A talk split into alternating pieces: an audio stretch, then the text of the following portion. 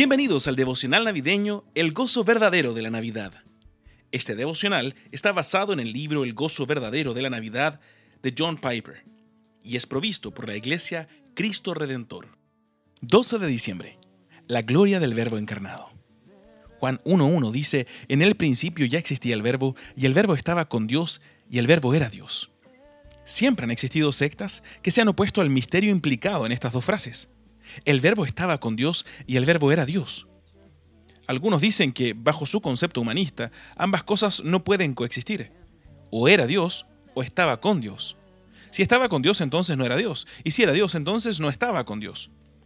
Por lo tanto, con el fin de escapar al problema que traen estas dos frases, algunas veces optan por cambiar la traducción. Pero lo que este versículo enseña es que Jesucristo, antes de ser encarnado, era Dios. Y el Padre también era Dios.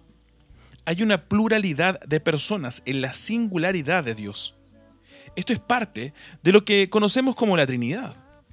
Es por eso que adoramos a Jesús y decimos junto a Tomás, en Juan 20, 28, Señor mío y Dios mío.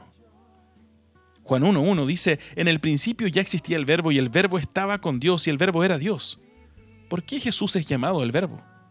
Una forma de contestar a esta pregunta es reflexionar sobre cómo pudo habérsele llamado y por qué sería inapropiado llamarlo de otra manera.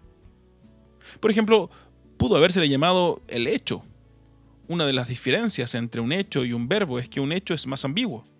Si pensamos que nuestras palabras algunas veces son subjetivas e imprecisas, nuestros hechos son aún más subjetivos e imprecisos. Es por eso que con frecuencia necesitamos explicar nuestros hechos con palabras. Las palabras capturan el significado de lo que hacemos con mayor claridad que los mismos hechos. Dios ha hecho muchas obras poderosas en la historia, pero le da cierta prioridad a la palabra. Creo que al menos una de las razones de esto es que Dios valora en alto la claridad y la comunicación. Otro ejemplo sería si Juan lo hubiera llamado el pensamiento. En el principio era el pensamiento.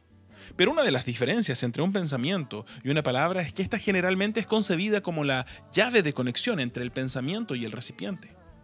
Me parece que Juan quería que concibiéramos al Hijo de Dios como el que se comunica con su Padre y como el que apareció en la historia como la comunicación de Dios hacia nosotros.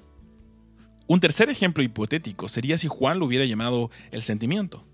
En el principio el sentimiento. Yo diría que los sentimientos no contienen claridad de intención o significado.